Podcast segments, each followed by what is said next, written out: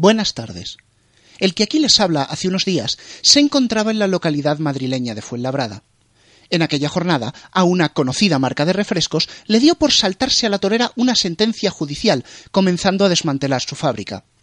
Los trabajadores, que hace semanas deberían haber sido readmitidos, en lugar de ello, recibieron una paliza por parte de la policía, que se puso a velar por los intereses de una empresa a la cual la legalidad le importa poco y las vidas de sus trabajadores aún menos. Pues bien, Dicho suceso solo fue tratado con cierta amplitud en la Sexta Noticias. La 1 pasó de puntillas y Telecinco no le dedicó más de 27 segundos cronometrados al tema.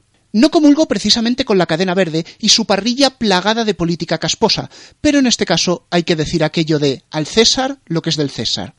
Sin embargo, ese día me permitió dar una vuelta por uno de los géneros que más detesto de la televisión, los informativos. Y el balance no pudo ser peor. Antena 3 parece atascada en su bucle de postureo, intercalado con noticias vanas y tonterías baratas para alargar la duración del programa. Telecinco no va a renunciar a su ración de casquería, sucesos, morbo y demás zarandajas aderezadas con ese toque media set por el cual parece que Belén Esteban podría aparecer en cualquier momento en pantalla antes que una noticia relevante. Noticias 4 debería pasar a llamarse Cuatro Noticias, porque eso es lo que dan. Y encima las dan mal, con una dosis extra de sensacionalismo y estirándolas a más no poder. Tal desastre hace que hasta el intento de no sabemos muy bien qué, presentado por Urdazi, parezca bien estructurado. Sí, ese panfleto manipulado que se emite en un canal cuyo número está entre el 12 y el 14 y no valen decimales. Vaya con Dios. Y la 1... ¿Qué, es la UNO? ¿Para qué sirve? ¿A qué dedica el tiempo libre? Señores directores de informativos, redactores jefe, editores o el cargo que quiera que sea que ostentan en su empresa. ¿Qué demonios es esto? ¿A quién pretendéis tomar el pelo? ¿A quién os debéis? ¿A los políticos o a los anunciantes? Porque a los espectadores me ha quedado claro que no.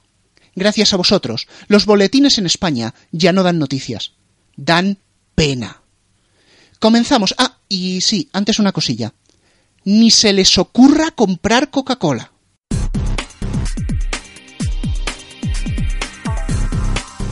Aquí comienza Los Mediatizados.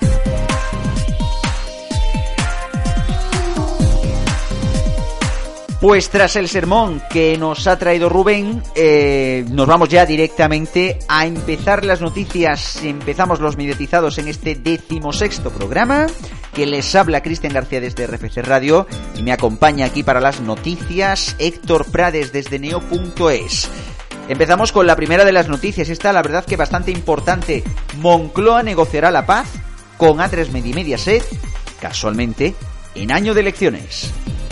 Y es que así informa el confidencial, el gobierno, con las elecciones autonómicas y generales a la vuelta de la esquina, quiere apaciguar las aguas eh, mediáticas, hasta tal punto que, según aseguran fuentes conocedoras de las conversaciones, Moncloa ha retomado los contactos con los principales grupos audiovisuales para blindar los ocho canales que tienen en el alero y que una sentencia del Tribunal Supremo podría llevar a negro en las próximas semanas.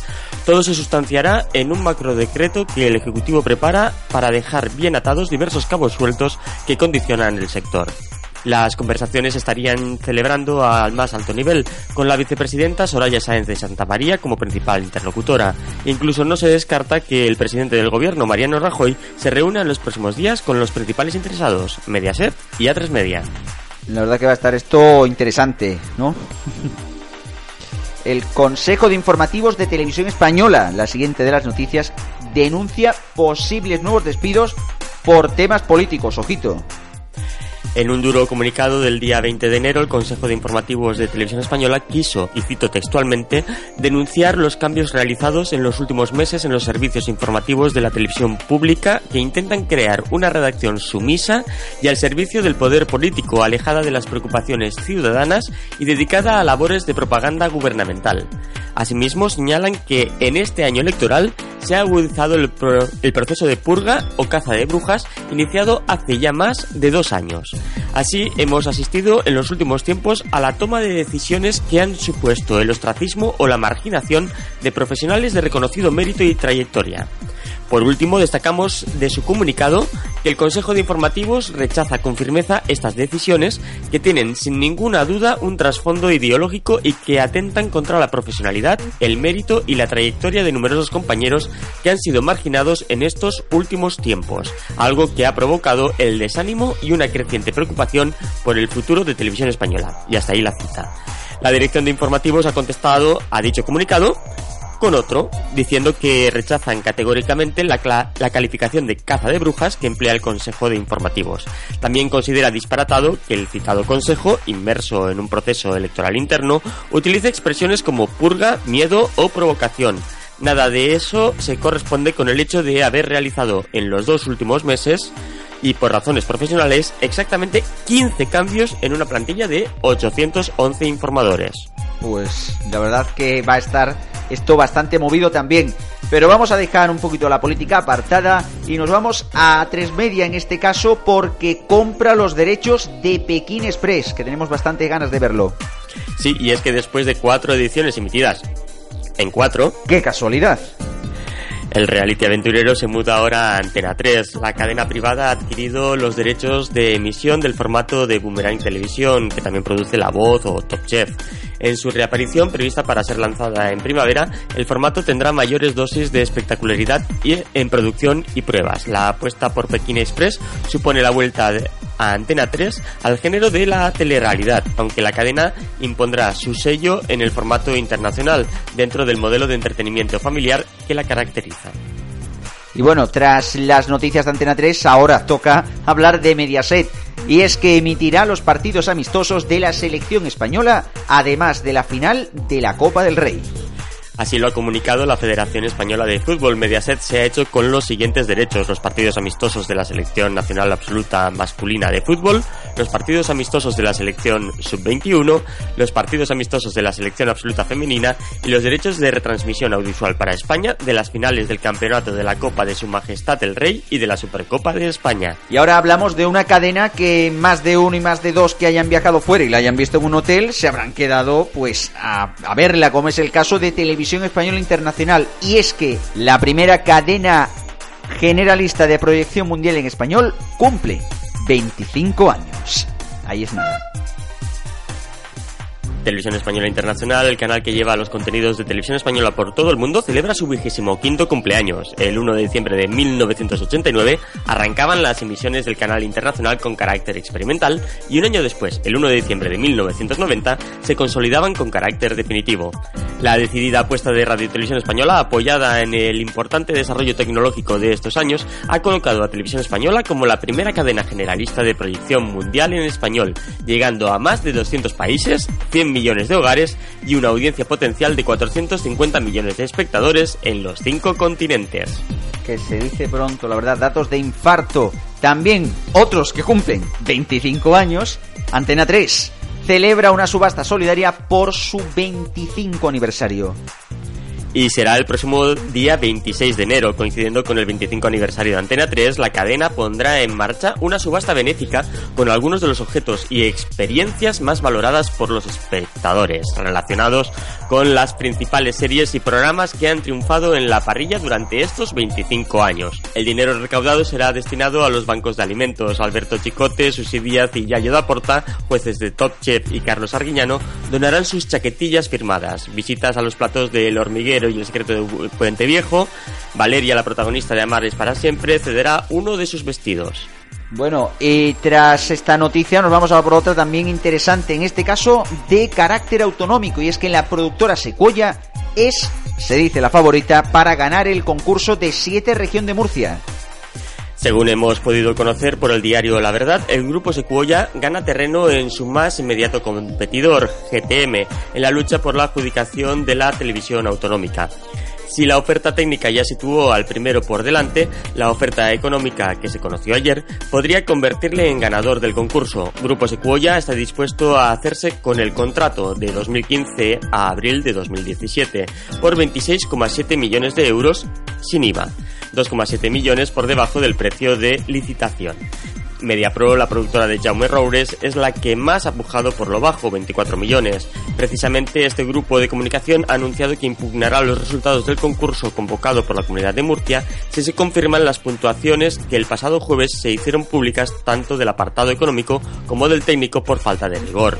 Recordemos que Siete Región de Murcia lleva funcionando bajo mínimos desde finales de agosto de 2013, cuando la comunidad autónoma realizó un profundo ERE y le quitó la concesión a GTM. Bueno, y nos vamos ya a por otras noticias en formato breve. Y es que según diversas webs, Ernesto Sáenz de Buruaga podría presentar un programa de debate en la 1. El rumor de que Ernesto Sáenz de Buruaga podría regresar a Televisión Española recorre los ventideros desde hace meses. Se llegó a decir que podría ser el nuevo jefe de informativos, cosa que él mismo y el tiempo desmintieron, pero se lleva tiempo especulando con que podría presentar un programa de debate que sustituiría el debate de la 1 y su ubicación podría ser los viernes por la noche tras el programa de José Mota. Canal Plus ofrecerá por su parte de nuevo en 2015 el Mundial de Rallys. Efectivamente, Canal Plus ofrecerá en directo diferentes tramos de cada prueba del Mundial de Rallys. Además, en los días de competición, un resumen diario con los mejores momentos. Y los lunes, tras cada cita del Mundial, José Antonio Ponsetti y Santiago Cañizares, con la colaboración de Luis Moyá e Interrally, analizarán todos los detalles de cada prueba. Y también en Canal Plus arranca el torneo Seis Naciones de Rugby. Y es que bastante deporte vamos a tener en Canal Plus en las próximas semanas. El torneo Seis Naciones vivirá una edición muy especial por ser además año de Mundial de Rugby, cita que se podrá disfrutar también en Canal Plus. El torneo de rugby más prestigioso para las selecciones del hemisferio norte podrá disfrutarse al completo desde el 6 de febrero y hasta el 21 de marzo en directo, en exclusiva y en alta definición a través de Canal Plus Deportes. Todos los detalles vendrán de la mano de los expertos de Canal Plus Eduardo Tellez y Manuel Moriche. Francia, Escocia, Inglaterra, Gales, Irlanda e Italia intentarán imponer su dominio. Y tras estas noticias, nos vamos a la entrevista hoy con Jalis de la Serna y Alejandra Andrade.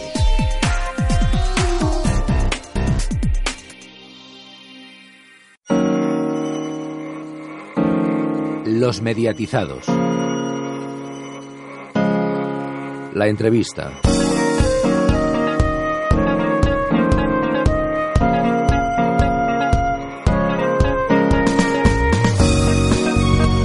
Muy buenas tardes a todos, que yo ya no he saludado, que hoy, la, hoy el, sermón lo ha hecho Rubén. Y comenzamos ya la sección de la entrevista y lo comenzamos además con, con un entrevistazo con dos de los de los mejores reporteros de este país, por lo menos lo han demostrado con las audiencias de estos días, y es que vamos a hablar con los con, lo, con Jalis de la Serna y Alejandra Andrade, los creadores de Encarcelados y ahora mismo de En Tierra Hostil. Muy buenas tardes, Alejandra. ¿Qué tal? Buenas tardes, ¿cómo estás? Y muy buenas tardes, Jalis. ¿Qué tal? Buenas tardes.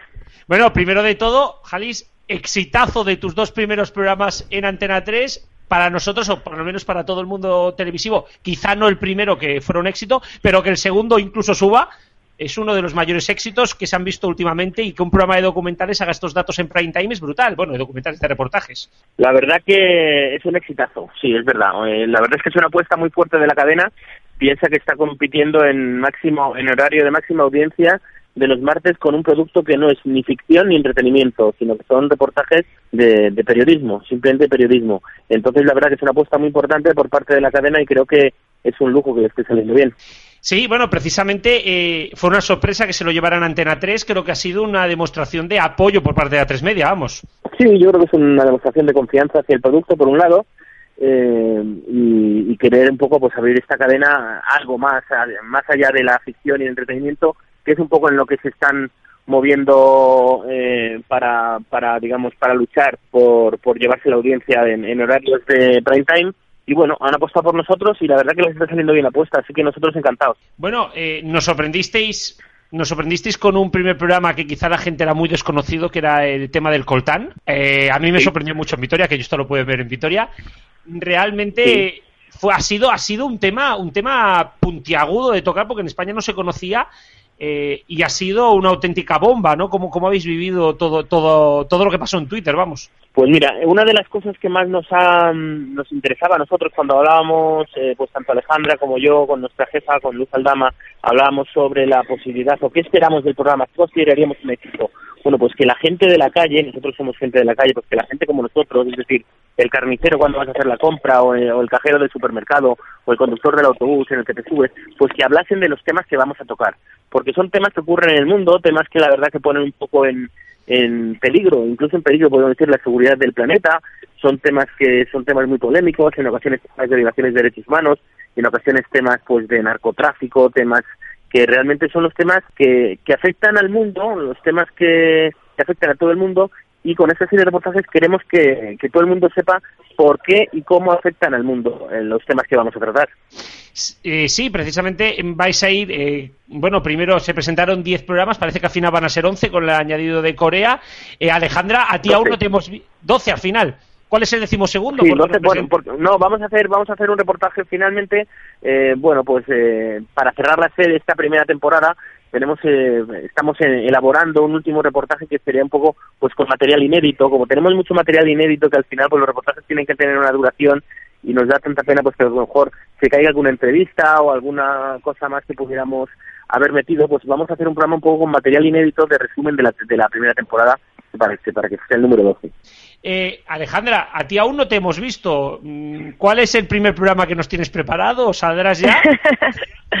sí, eh, pues me podréis ver el martes que viene ya. El martes que viene se emite mi reportaje de Colombia y nada, la verdad que estoy nerviosita porque los dos primeros han sido de Jalis y, mm, y nada, me ha puesto el listón muy alto, o sea que a ver, espero que os guste como, como han gustado estos.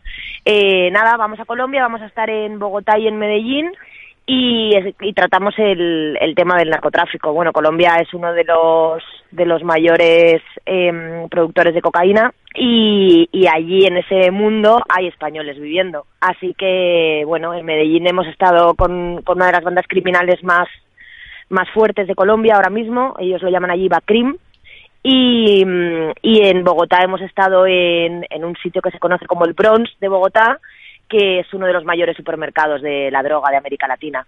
Y bueno, ahí hemos encontrado españoles y hemos contado esta realidad tan dura a través de, de los españoles que están allí. Bueno, yo creo que el objetivo es mantener el listón, el listón de los dos primeros reportajes, ¿no?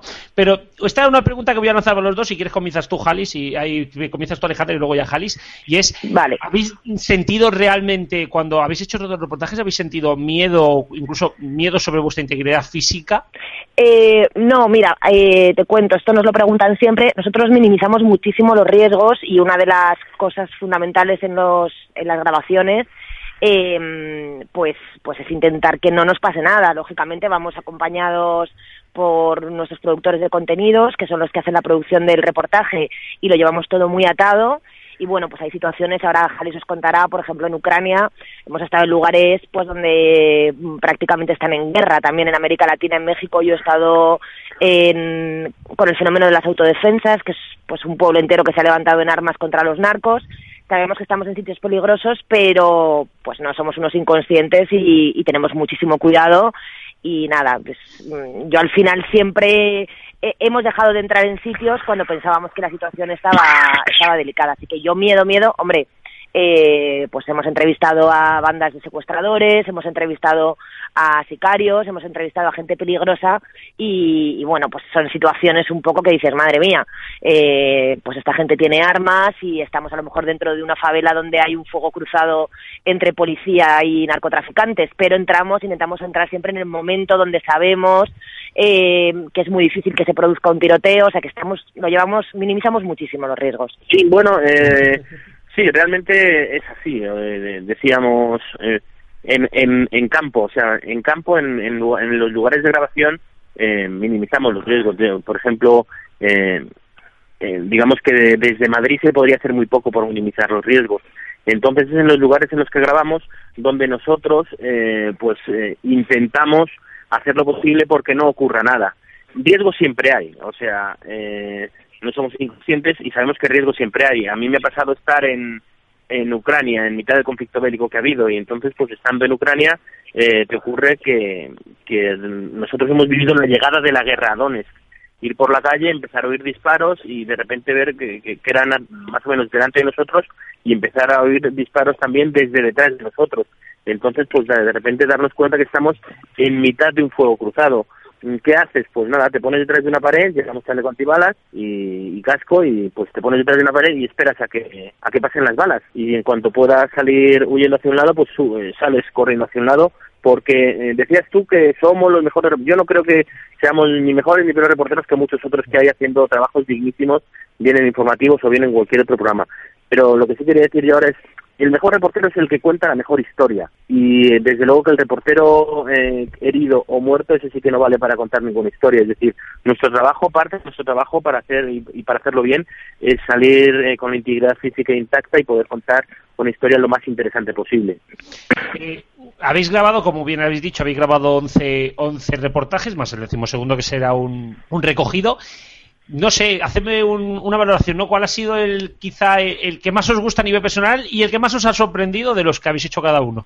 No sé, Alejandra. Eh, pues, pues, a ver, yo es verdad que le tengo muchísimo cariño a, todos los reportajes que hemos hecho. Yo he hecho la parte de América Latina, he estado en Colombia, en Venezuela, en México y en Brasil y pues son reportajes muy difíciles de hacer, nos, nos han costado mucho, eh, tenemos un equipazo detrás que se ha dejado la piel mm, para producir, para grabar tanto los cámaras como los productores, como luego mm, en la redacción. Eh, entonces yo, vamos, es que soy incapaz de quedarme con uno.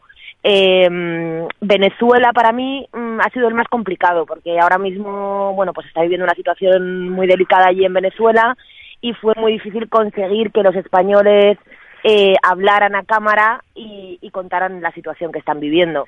Y fue un reportaje bastante complicado de grabar, pero ya te digo que es que yo le tengo un especial cariño a cada reportaje porque, porque, porque han sido difíciles y estamos muy contentos con el resultado. Yo creo que cada capítulo mm, no tiene nada que ver un reportaje con otro, pero todos son, ¿sabes? Nosotros muchas veces decimos que, que parecen hasta podrían ser guiones perfectamente de una de una película. Mm, lo que pasa que son realidad, o sea, son verdad.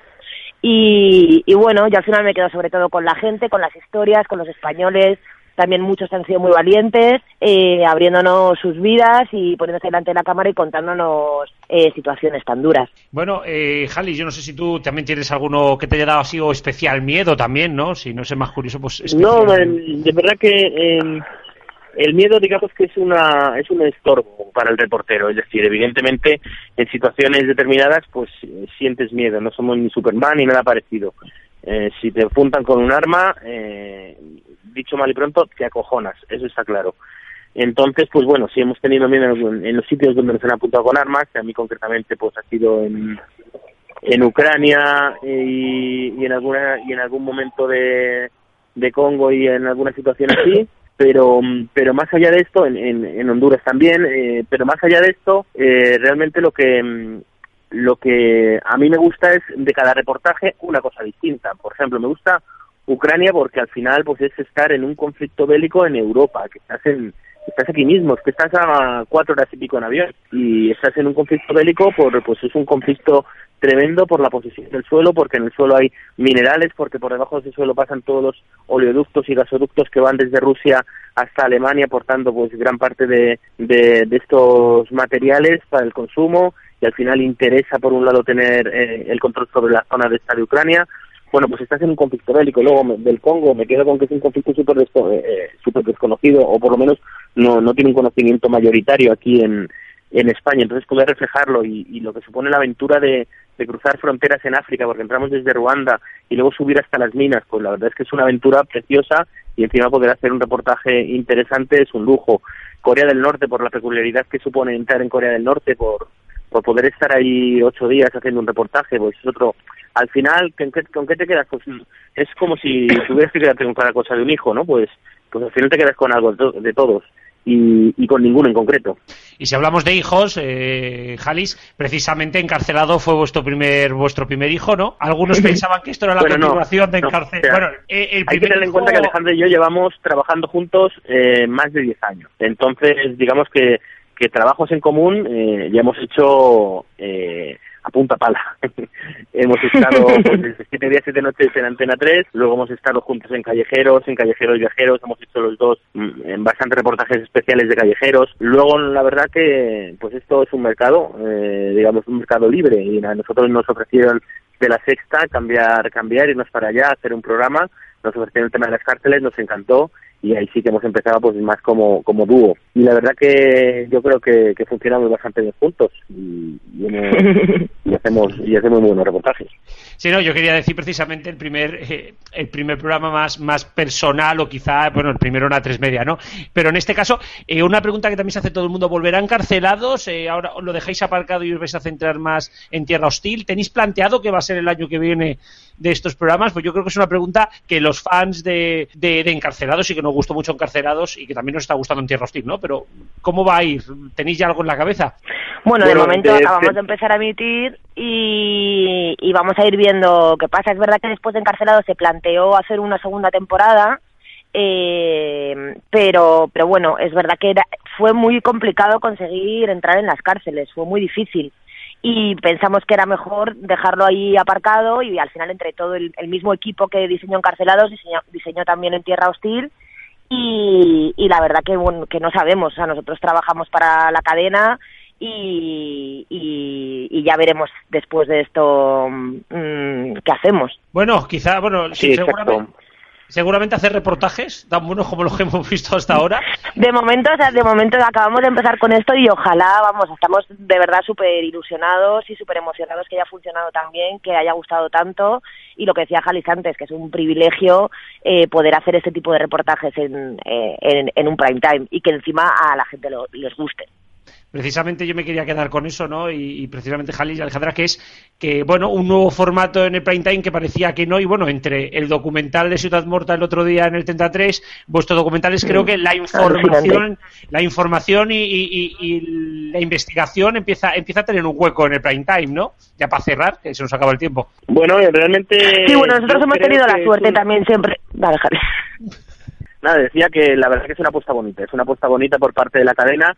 Es verdad que, que todo lo que sea poder hacer televisión, eh, eh, bueno, pues televisión formativa, televisión que sirva para conocer el mundo, como es el caso de Entierro Hostil, yo creo que además de un privilegio, pues creo que está bien hacerlo, objetivamente creo que está bien hacerlo, que una cadena se atreve a, a emitirlo y está fantástico que tenga buena audiencia.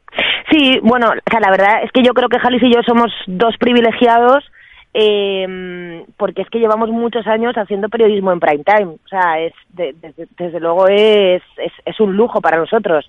Y, y que sigan, siga, o sea, poder seguir haciendo reportajes y, y que la gente los vea, ¿no? Porque al final, pues la televisión es un negocio y si no te ven, pues chao y las audiencias, la audiencia de ayer, la verdad que, que a mí me ha sorprendido muchísimo, eh, para bien, para bien, pero um, subir el dato eh, en una segunda entrega con sobre todo lo de al principio estábamos yo estaba asustada por África decía en un prime time en una cadena nacional un reportaje sobre el Congo y fíjate y fíjate y ayer con Ceuta pues exactamente igual. Al final son temas que que a la gente le interesa saber y la gente le interesa y luego pues el programa eh, te lo tragas. O sea yo creo que desde la intro del programa eh, si te si, si lo ves no no no cambias de canal. Sí no y ya para, para cerrar es precisamente yo creo que también un equipo de producción que tenéis detrás que es brutal que hace un, una realización estupenda y que también yo creo que sería bueno de que habláramos también que no solamente son las dos caras visibles, incluso ahora las caras que también salen,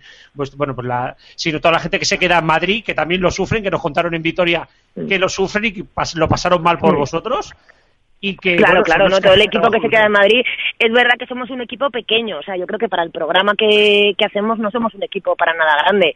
Los cámaras por supuesto o sea que son dos cracks Armando y Jacobo eh, los productores de contenidos que son tres personas eh, Jali o sea Jalis Elena y, y Marcela y, y, luego todo el equipo que está eh, que está aquí en Madrid. Tenemos un equipo estupendo la verdad un equipo estupendo y hemos disfrutado muchísimo haciendo haciendo este programa pues bueno, Jalis, Alejandra, no tenemos más tiempo. Daros las gracias, ya no solamente por atenderos, por atendernos, sino por, por estos reportajes que habéis hecho. Que siga, que siga el éxito y nos vemos en el próximo Festival de Vitoria. Seguro. Esperemos Ojalá. que sí, esperemos que sí. Si nos llama Yo a Fiestras, que es un fenómeno, eh, puede contar con nosotros. Pero claro, nos tiene que llamar. Nosotros no, de Claro no sí. podemos ir. Bueno, Jalis, Alejandra, muchísimas gracias y bueno, espero poderos escuchar muy pronto porque haya sido un exitazo todo. Muchas gracias. Muy bien, Muchas un gracias, beso, gracias. gracias. Los mediatizados. La tertulia.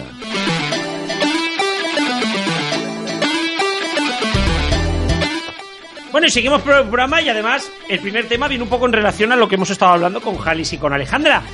Eh, al final, bueno, hemos comentado de que los reportajes en prime time precisamente están ganando fuerza y eh, vamos a hablar pues de un reportaje que ha sido un éxito en Cataluña que empieza a retumbar en España y que ojo que podría dar el salto en las caderas nacionales y es Ciutat Morta, este documental sobre el 4F un suceso que pasó hace nueve años en Barcelona, donde un guardia urbano quedó tetrapléjico y donde cinco personas fueron acusadas, eh, según este reportaje y según yo, de manera injusta. Así que presentamos ya a nuestros, a nuestros colaboradores de hoy, además de Cuervo que sigue con nosotros, eh, además de Diestro que sigue con nosotros, presentamos ya a Antonio, muy buenas. Hola, buenas tardes. Y a Alfonso. Hola, buenas tardes. Es con el que vamos a empezar este tema, que para eso es nuestro abogado de cabecera. Y es que, bueno, digamos que el, el- el éxito de Ciudad Morta ha habido dos líneas. El éxito político, el haber metido el reportaje en una segunda cadena y haberlo reventado en audímetros. Y la visión más jurídica, donde un juez ha dicho de que no se puede emitir cinco minutos y esos cinco minutos han sido casi más vistos que el propio documental. Sí, sí, sí. No, yo lo que quería decir, que precisamente el otro día lo discutía con, con Cuervo a través de Twitter, que, muchas veces la gente se, se pone las manos en la cabeza porque un juez prohíba que se, que se emitan unos minutos de un documental, o porque, yo que sé, condena a unos periodistas por intromisión al derecho al honor. Hay que decir que, en una democracia, vamos a ver, que en, una democracia ningún derecho es absoluto, y en general, en, en- en un caso en que esté justificado, por supuesto que se puede prohibir algo, se puede hacer una condena a un periodista o, o se puede, en este caso, quitar unos minutos de un documental si se cree que eso atenta contra el honor de, de una persona o de varias personas o de una, una organización. Así que a nivel general no es tan disparatado como alguna gente cree. Sí que es cierto, y ahora lo explicarás tú, que sí que parece que en el caso concreto no se justificaba esta medida. No, exactamente. Digamos que el vídeo que sale y los comentarios, todos vienen, eh, todos vienen, bueno, pues en un caso posterior al de, al del 4F, en las que hubo eh, por medio unas informaciones dadas al ayuntamiento y a, instituciones en las cuales se metían a jueces de por medio y tal. Hubieron unas, hubieron unos juicios y hubieron unas, unas, eh, unos interrogatorios que fueron públicos. ¿Qué fue lo que pasó? Que en ese vídeo que se emite en el reportaje, ningún medio tuvo narices a hacerlo público. Es un, es un reportaje donde el responsable de información de la Guardia Urbana eh, se reconoce a sí mismo como el que le da las informaciones al alcalde. Por lo tanto, este vídeo es vital porque ese, ese alcalde al cual le daba la información dijo de que había sido una maceta en una piedra y que por lo tanto era vital para el juicio. Lo único que pasa en estos cinco minutos, que los podéis ver en la red porque están colgados en todos sitios, es que eh, un reportero de la directa, al cual por cierto han denunciado y le piden una suma de seis ceros, eh, explica eh, por qué es importante para el caso y cómo ha sucedido y por qué llegan a la conclusión de que este señor es el que le dio la información de, la, de lo del tema de la maceta al alcalde. ¿Qué ha pasado? Pues que la jueza la ha intentado prohibir y, eh, y bueno, o sea, al final ha sido un auténtico, un auténtico problema, tanto para la propia jueza, porque además se ha visto la intromisión al honor que de la que hablaba Alfonso, al final ha sido más que asumida. Se han visto fotos personales, eh, bueno, ha corrido la imagen de este señor por todos lados, el efecto Streisand ha sido brutal. Y yo sinceramente creo que si la jueza pretendía salvar el honor de este hombre ha sido todo lo contrario. Bueno, por alusiones eh, he, he pedido he pedido el turno para entrar para ser el siguiente que entrar y por bueno lo que decía Alfonso que, comentó conmigo eh, el otro día fue que yo pregunté irónicamente que dónde estaban esos defensores de la libertad de expresión que salieron cuando cuando lo de Francia que comentamos hace hace dos semanas y claro Alfonso me contestó que los jueces y tal tienen que ver en ese caso si se vulnera la libertad de expresión o no y demás. Bueno, en este caso, pues, por lo que habéis contado, parece que sí había lesiones al derecho al honor, a- al- al honor y a la intimidad de una persona, pero la verdad es que en estos casos, con, con internet, con hoy en día, con todas las redes sociales y demás, estos casos de, de censura en, en la televisión, pues al final no tienen ningún efecto, sino todo lo contrario. Y esto ya, aunque se haya dicho, pero tengo que recalcarlo porque es, digamos, lo evidente. Con todo las... Quería decir, quería decir, por cierto, que veáis el vídeo porque me acaba de venir a la cabeza. Es que digamos que el documental tiene 120 minutos y son muy intensos, ¿vale? Os recomiendo a todos que los veáis, ¿vale? Porque está también subtitulado en castellano, las pocas intervenciones que hay en catalán. Y es que eh, en el vídeo sale un, un interrogatorio de un juez en el cual le pregunta si es el informador y tal y cual, y luego el juez le mete un rapapolvo por haber mentido, por haber difamado sobre el propio juez. Le mete un rapapolvo que es más grande casi que todo lo que se está explicando en lo del 4 dicen. De verdad, recomiendo que lo veáis porque, aunque sean esos cinco minutos, por favor, porque el repaso que le hace el juez al informador policial, diciéndole que se estaba metiendo en su vida, que estaba acusándole de prevaricación, que estaba diciendo no sé qué, que todo esto había sido, y, y le preguntaba el motivo, y él no explica en ningún momento el motivo ni quiere explicarlo, ¿no? De verdad, es, es un vídeo de que yo recomiendo a todo el mundo que lo veáis, aunque sean esos cinco minutos, son todos en castellano, por lo tanto, eh, eh, bueno, digo el, el- el interrogatorio, sí que es cierto el compañero de la dieta habla en catalán, pero yo recomiendo, tú Alfonso, yo no sé si lo has visto, pero te recomiendo que lo veas porque de verdad el tema del juez es brutal y te quedas con las manos en la cabeza. Tú que eres abogado, te vas a quedar con la mano en la cabeza. ¿eh? Pues sí, sí, lo veré. No, no, hasta ahora no lo he visto, pero sí, veré el, eh, además el documento. Y bueno, quizá, quizá el, eh, el segundo dato, y antes de irnos a publicidad que, llama ya, es el dato de audiencia, ¿no? Como un segundo canal, un 33, va y supera el 19% de audiencia, supera todas las cadenas privadas, hace que un documental que había sido intentado, habían intentado meterlo en el segundo canal para que nadie lo viera, se convierte en tendencia mundial. Al final TV3, y esta es la paradoja, ayer tuvo que hacer un debate en prime time en TV3, no en el 33, para hablar de este tema, ¿no? Yo quizá, quizá, Cristian, yo creo que esto es precisamente la paradoja de que cuando intentas esconder algo, Pues sí, acaba, acaba saliendo. Si es que es tontería el coger y hacer este tipo de boicots y este tipo de, bueno, de estrategias. Yo creo que el famoso efecto Streisand, provocado en parte gracias a la polémica que, bueno, que generó Barbara Streisand hace ya aproximadamente unos 20 años con respecto a unas fotos y demás, mm, ha acabado al fin y al cabo traspasando fronteras y también todo este tipo de, de eventos y este tipo de bueno de cosas que siempre ocurren con respecto a, determina, a determinados eh, productos mediáticos. El ejemplo claro es el de la eh, el de este reportaje precisamente ponerlo en un segundo canal para, bueno, intentar taparlo, lo que bien decías, eh, y que no se llevara, eh, no se llevara la gente, la gran opinión pública, las manos a la cabeza, al final no ha servido de nada y realmente ha tenido pues casi tanta visibilidad como si hubieran puesto en el TV3. Y además no solo eso, sino que Internet le ha dado pues muchísimas más salas a este grandísimo, por otro lado, documental. Y bueno, solamente recordaros que este 4 de febrero se cumplen nueve años del inicio de todo esto, ¿vale? Eh, que van a haber muchas manis en Barcelona, así que todos aquellos que miréis internet y sumaros porque no solamente hay que indignarse con un documental, sino que también hay que movilizarse para que se descubra realmente qué es lo que sucedió ese 4 de febrero. Nos vamos a publicidad, pero ojo, a la vuelta, muy al tanto, para el oído, porque os tenemos una sorpresita relacionada con 25 aniversario.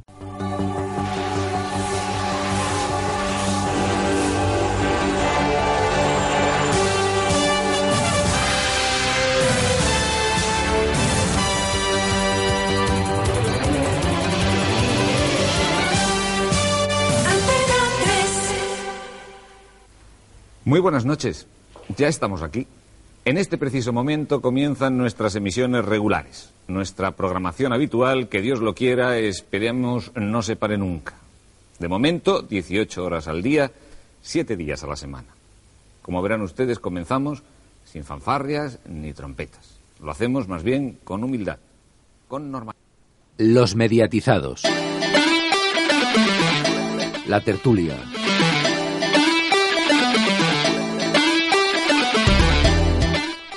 Pues eran los primeros minutos de Antena 3, ¿no es así, Alfonso?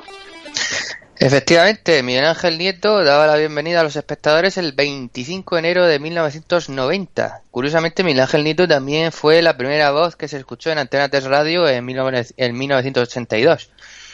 Y sí, pues empezaba en aquella fecha la aventura de las televisiones privadas por fin en España, que estuvieron luchando durante todos los años 80 para que se sacara una ley que que por fin permitiese que no que se superase el monopolio de televisión española. La ley salió en el 88.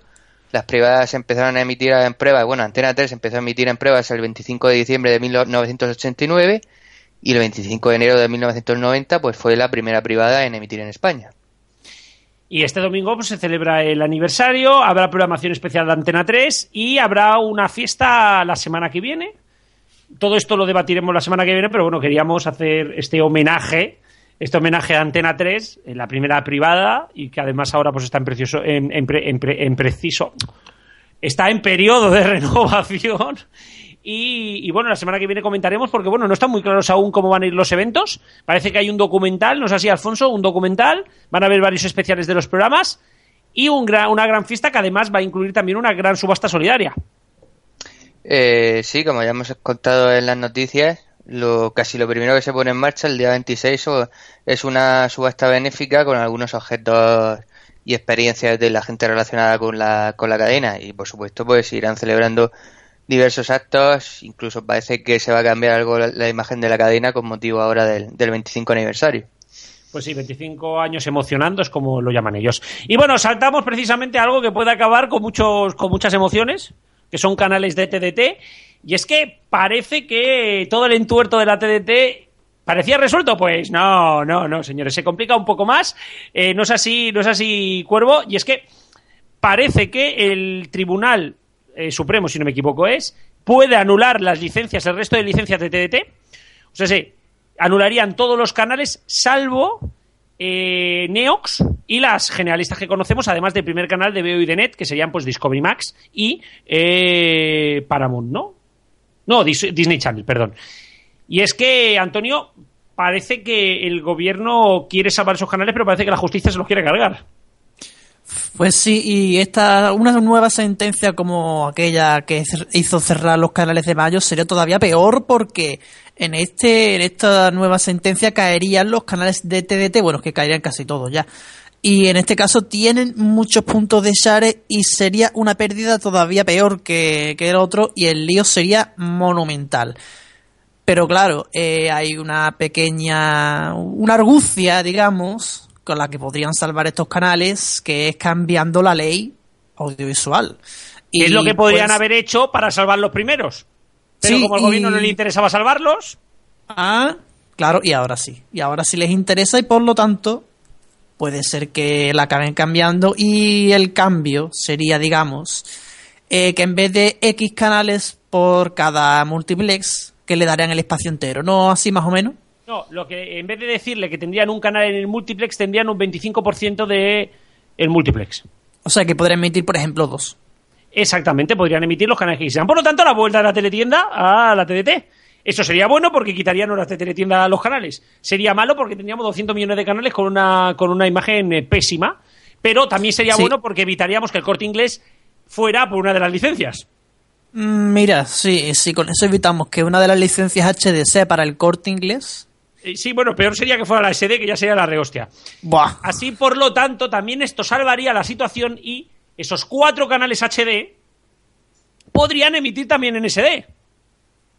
Bueno, es, yo creo que eso sería según las condiciones del concurso cuando lo saquen, ¿no? No, técnicamente, si tienen que hacer un concurso en porcentaje, les darían un 33% del espacio. Les obligarían a emitir en HD. Pero Eso no les sí. pueden obligar a no emitir la misma versión en SD. Exactamente, sí. eso sí. En vez de ser una reemisión el HD del SD, sería una reemisión el SD del HD. No sé si me Más o pilláis por dónde voy. Eh, bueno, sí. El canal principal sería el HD, porque se lo obligaría al concurso. Pero ellos podrían meter, por ejemplo, una teletienda. Y si metes una teletienda, ¿por qué no metes el- la misma señal? Porque te lo permite la ley audiovisual. Claro, si, le, si les cabe en el espacio, sí. Exactamente. Por lo tanto, podríamos tener quizá un Real Madrid SD y un Real Madrid HD. Real Madrid TV, ya me entendéis, ¿eh? Porque además todos sabemos que esto va a ser Real Madrid Televisión y muy probablemente Gol Televisión. Bueno, pero bueno, estos son dos de los puntos, además 13TV. Bueno, parece que ya hay movimientos y... Pero claro, la cuestión es que el gobierno lo que quiere hacer antes de esta sentencia sacarían a concurso el 100% de los canales salvo el primer canal y el segundo de la sexta. Por lo tanto, eh, la sentencia no tendría lugar. Los canales podrían pedir que la sentencia ni se llevara a cabo. Porque ya no existen esos canales, han sido de nuevo concursados. No sé si me estoy explicando. Sí, lo sacan al concurso, se lo, se lo llevan los mismos, a tres media, media set y los otros dos, Veo y Net, y aquí no ha pasado nada. Exactamente, y aquí pasa y después Gloria, hasta que los teletiendas vuelvan otra vez a, a- vuelvan otra vez a denunciar y el- se digan que ha sido un, un- un concurso amañado como el de Murcia, ¿no, Alfonso? Pues sí, sí, porque si a nivel nacional está la cosa caliente, a nivel de la región de Murcia no es menos. Recordemos, bueno, como se decía en las noticias, que desde aquí, desde agosto de 2013, pues prácticamente no tenemos autonómica, la tenemos en mínimos. No se ha cerrado como la televisión valenciana, pero la tenemos en mínimos. Estaba pendiente que saliese eh, el concurso, la nueva concesión. Curiosamente se quiere que empiece a emitir el canal sobre abril más o menos. Digo curiosamente porque es un mes antes de las elecciones, pero bueno, casualidades de, casualidades de la vida. Eh, es como ahora que todas las ciudades están levantadas de golpe y se están arreglando enteras. Son casualidades de la vida. Bueno, a lo que voy. Que efectivamente eh, se ha hecho el concurso a nivel, digamos, se ha abierto el sobre en cuanto a condiciones técnicas, también el sobre en cuanto a condiciones económicas. Parece que en primer lugar los que estaban de favoritos eran Sequoia y GTM y parece que Sequoia es la productora que finalmente se quiere puede conseguir la, la concesión del canal. Eh, Sequoia que si no me equivoco no es que esté dirigida pero sí está metida en ella el político Miguel Ángel Rodríguez. Sí, exactamente. Miguel Ángel Rodríguez tiene acciones. Efectivamente. Y por otro, por otro lado, MediaPro se ha quejado porque ha hecho, parece ser, muy buena oferta, pero se le han puntuado bastante mal para que no se haga con el canal. Hombre, claro. Eh, eh, yo diría que lógicamente hemos, hemos hablado tú y yo fuera de micrófono porque bueno, sabemos de qué picojea el gobierno autonómico de la región de Murcia y sabemos Para de que qué... entendáis, para que entendáis en Murcia votar al PSOE está mal visto, no sé si me explico. ¿eh? No, sola- el, el PP solo gana con un 50 y mucho por ciento del, del, del voto y el Cuando tiene alcalde de mala- Murcia... cuando, tiene, cuando tiene unas malas elecciones, cuando las tiene buenas ha llegado a ir a 70. Pero bueno. El, el alcalde, el alcalde de Murcia salió con más de un 60% de los votos, para que Sí, os sí, hagáis una idea. Vamos, lo mismo que Asturias. Sí, sí, justamente. Y, y que Andalucía, sí, sí, Sí. justamente. Igualito. Bueno, la cuestión, que parece que MediaPro es demasiado izquierdista para Murcia, podrían ya directamente hacer un, O sea, igual que tienen las condiciones económicas, las condiciones técnicas, podrían hacer las condiciones políticas, decir cuál es la línea editorial y cuál es la del gobierno y que sume puntos y reste, porque yo creo que sería un poco más transparente ya toda la... Toda la y bueno, si vinculamos precisamente, que me están recordando por aquí, otro tema también a tratar, y es que, hablando de televisiones autonómicas, hablando de Andalucía, hablando de, de televisiones politizadas o no politizadas, y es que parece que Pablo Iglesias, más conocido como el Coletas, ha tenido problemas con Canal Sur, ¿no es así, Cristian? Y parece que hay una entrevista interruptus que al final no sabemos muy bien quién ha sido el culpable. Pues sí, ojo a lo que decía Pablo Iglesias. Como venía Andalucía, pues lo lógico era una entrevista en Canal Sur, ¿no? Eso es lo normal. Cuando estuve en Barcelona, hicieron una entrevista en, en TV3. Pues resulta que tenemos la entrevista acordada desde hace una semana. Y resulta que ayer nos llaman de Canal Sur y nos dicen, entrevista cancelada. Y nos dicen, nos dicen, algunos amigos trabajadores de Canal Sur que el problema es que la jefa, doña Susana, se había enterado. Llamada telefónica, no se entrevista en mi televisión al Coletas.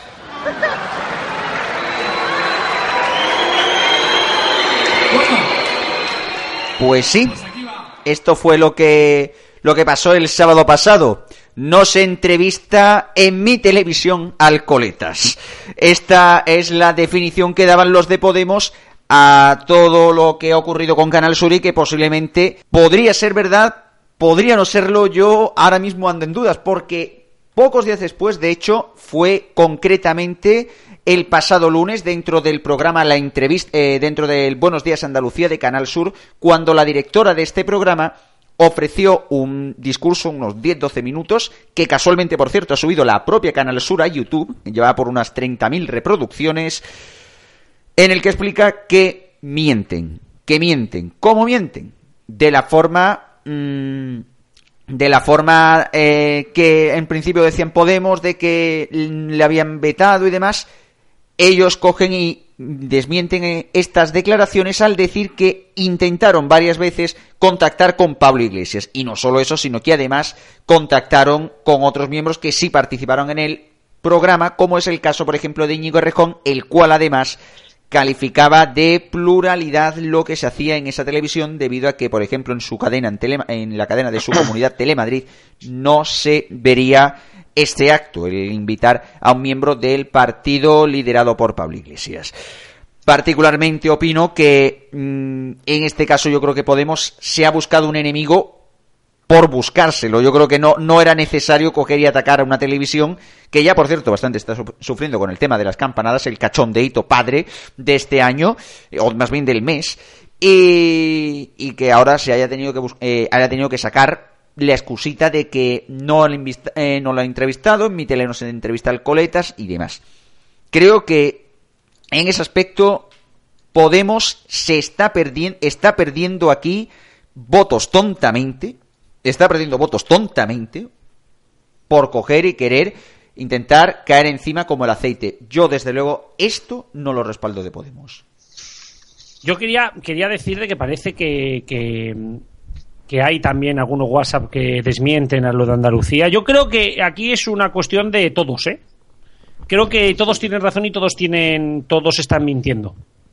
No sé si me explico. Creo que, que sí que es cierto de que Buenos Días Andalucía intentó contactar con Pablo Iglesias, pero no descartaría que eh, cuando Pablo Iglesias iba a bajar a Andalucía, la presidenta de Andalucía no quisiera darle aún más rebombo a que Pablo Iglesias bajaba a Andalucía. Yo creo que puede estar a ese medio camino, que a Pablo Iglesias no le interesaba la entrevista cuando le interesaba Buenos Días y que después Buenos Días ya no le interesaba la entrevista cuando a Pablo Iglesias le interesaba. Yo apuesto más a esa opción, pero no sé, quizá es a lo mejor mi visión desde un punto de vista en el cual eh, intento no posicionarme, ya sabéis que precisamente no soy ningún fan de Podemos, pero tampoco soy ningún fan de- del PSOE. Por lo tanto, voy a intentarme no posicionar, pero creo que por ahí pueden andar los tiros. ¿eh?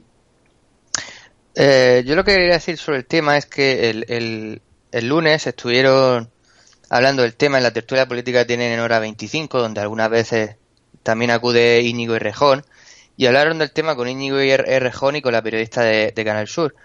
Hombre, ambos básicamente mantuvieron su versión de los hechos.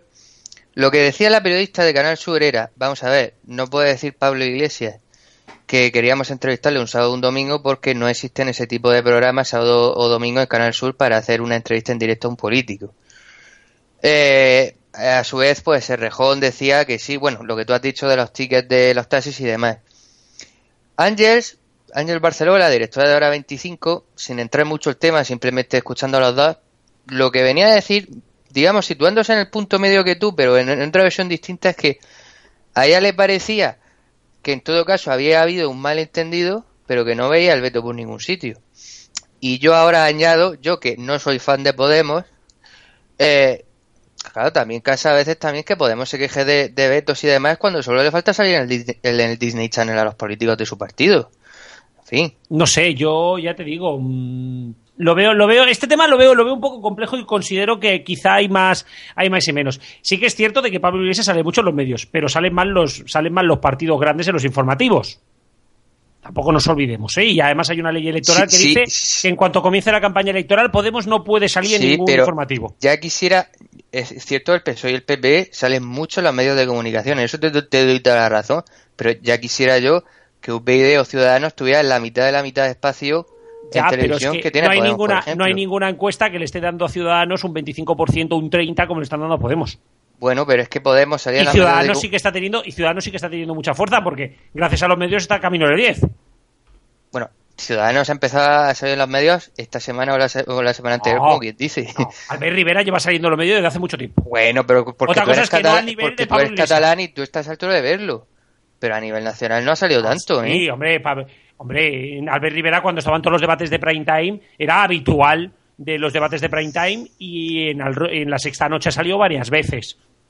O sea, me quiero referir que ha salido casi más que la gente de UPyD.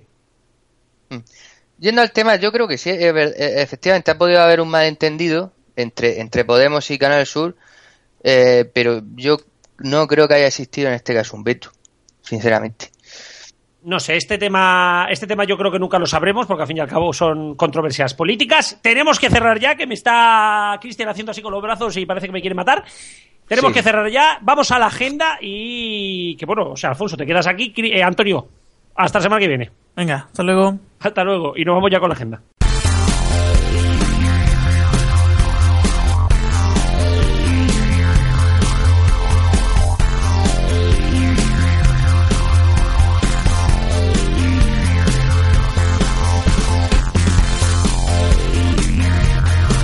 Y como cada semana, tras la tertulia, Es turno para hacer repaso de todo lo que nos deparará el deporte en los próximos días con Alfonso. ¿Qué nos traes hoy, Alfonso? Muy buenas tardes. Buenas tardes de nuevo, comenzamos con la liga. En una tarde apasionante de fútbol, el sábado tendremos a los tres favoritos a la liga jugando uno detrás del otro. A las 4 Córdoba Real Madrid, a las 6 Elche Barcelona y a las 8 Atlético de Madrid Rayo Vallecano.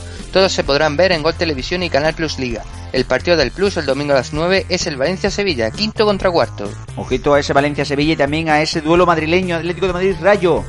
Por otro lado, en el fútbol internacional esta semana parece que no hay demasiado, ¿no es así? Así es, porque al descanso alemán se une la Copa Inglesa. Solo tenemos Liga en Italia y Holanda. De la Serie A destacamos el domingo a las 3 el Juventus Kievo y a las 9 menos cuarto el Fiorentina Roma, ambos por Canal Plus Fútbol. Pues vamos hoy rapiditos, abrimos ya directamente la página polideportiva. Como siempre destacamos Fútbol Sala y ACB. En el primer caso, Teledeporte emite el sábado a la 1 el Delín Zaragoza Montesinos Jumilla. En cuanto al ACB, el domingo a la 1 menos 20 en la 1, repetimos, en la 1, se podrá ver el Laboral Cucha Barcelona. En cuanto a la NBA, el partido de John B del viernes es el Dallas Mavericks Chicago Bulls a las 2 de la madrugada y el lunes a la misma hora Canal Plus 1 emitirá el Oklahoma City Center Minnesota Timberwolves. En la 1, ojo, repetir, en la 1 en la ACB. Pero bueno, dejamos esto porque nos vamos ahora al Mundial de Balonmano que sigue celebrándose en Qatar. Estamos a punto de acabar la fase de grupos. El último partido de España es este viernes a las 3 de la tarde frente a Eslovenia. Los octavos de final se jugarán entre domingo y lunes y los cuartos de final el miércoles 28. Pues casi nada, vamos a ver qué tal le sale a España. Finalizamos esta semana de nuevo destacando todo lo que nos trae Eurosport. Efectivamente, este fin de semana continúan los partidos del Abierto de Australia a partir de la 1 de la madrugada en Eurosport y Eurosport 2. También seguirán emitiendo partidos de la Copa de África a las 5 y a las 8 de la tarde y desde el domingo a las 7 de la tarde. Pues bueno, esto es todo por esta semana. ¿Dónde podemos seguir la actualidad deportiva? Y si hay más deportes y más información. Como siempre, nos podéis seguir en Twitter en arroba agendafd. Pues nada, Alfonso, nos vemos la semana que viene con más. Muchas gracias. Hasta la semana que viene.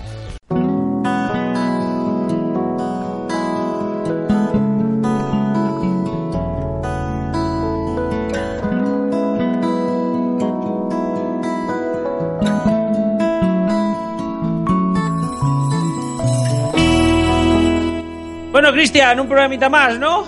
Un programita más. 16 ya que llevamos de, esta temporada y la verdad que el programa ha sido hoy magnífico, ¿eh? La entrevista con, con Jalis y con Alejandra, increíble.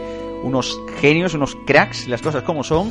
Y la verdad que en nuestra tertulia, la verdad que esta semana ha venido una cosa interesante, ¿no? Con esto de Sí. Ciudad Morte y demás. Es que es curioso porque eh, eh, la actualidad y, y- y la, y, la- y el periodismo de investigación parece que vuelve otra vez a primera plana, cuando hasta ahora nos. Bueno, estaba bastante abandonado. Estaba El máximo abandonado. periodismo de investigación que teníamos en este país era el mundo. Sí, bueno, los reportajes de John, de John Sistiaga, otro grande, también las cosas como son, un Bueno, es que están al nivel, ¿eh? John Sistiaga y Jali y Alejandra, ahí, ahí, ¿eh? Sí, sí, está- es que, bueno, Si ponemos una votación de quién es el mejor, creo que ganará John por, por, por, porque acumulará votos. No sé si me explico por antigüedad. La verdad que sí, que son, aún así, de verdad, son todos magníficos. Y esto lo que hace pensar es que, bueno, todavía queda esperanza en la televisión y que no todo por suerte son gran hermanos VIP y polémicas con chunguitos y, y demás. No todo es chunguito en la vida. Y yo quiero dejar un mensaje ahí a todos aquellos que no les guste salir en televisión, que quieran evitar que se hable de ellos. Acuérdense de una palabra, se llama Streisand, ¿vale? Streisand, pónganselo en la pared y dejen de intentar bloquear cosas que en este mundo 4.0, cuando intentas que un juzgado no deje emitir algo, pues lo ven 35.000, 40.000 personas, eh, no, perdón, 350.000, 400.000 personas en Internet. Es lo que tiene. Sí. Luego no se hagan sentir eh, culpables, como aquella canción que hizo con, con el de los VGs, pero bueno, por hacer eso. Eh, es muy triste, la verdad, que, que todavía no se den cuenta de que el mundo, de que la tecnología en ese aspecto está cambiando bastante. Pero bueno, lo cierto y lo fijo es que al final ha triunfado, ha triunfado la, la, la calidad sobre las polémicas y sobre los el juicio. Así que nada, de verdad que un, una Y muy para eh, los que hemos estado luchando años, ¿vale? Más otras que yo, para los que han estado luchando años, lo que ha pasado con Ciudad Morta ahora es una auténtica victoria y a veces las victorias no son solamente políticas, sino también sociales como la de hoy. Por mi parte nada más, esto lo tenía que decir, si no, reventaba por mi parte nada más. Muchísimas gracias a todo el equipo de Frecuencia Digital. De RFC Radio y de Neo.es y nos escuchamos de nuevo la semana que viene. Y antes que nada, por cierto, se ve que, que nos hemos des- eh, desahogado, pero bien hoy.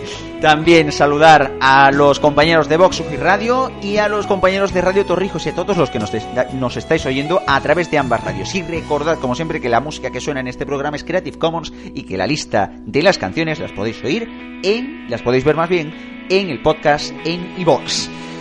Hasta la próxima semana. Adiós. Thank you.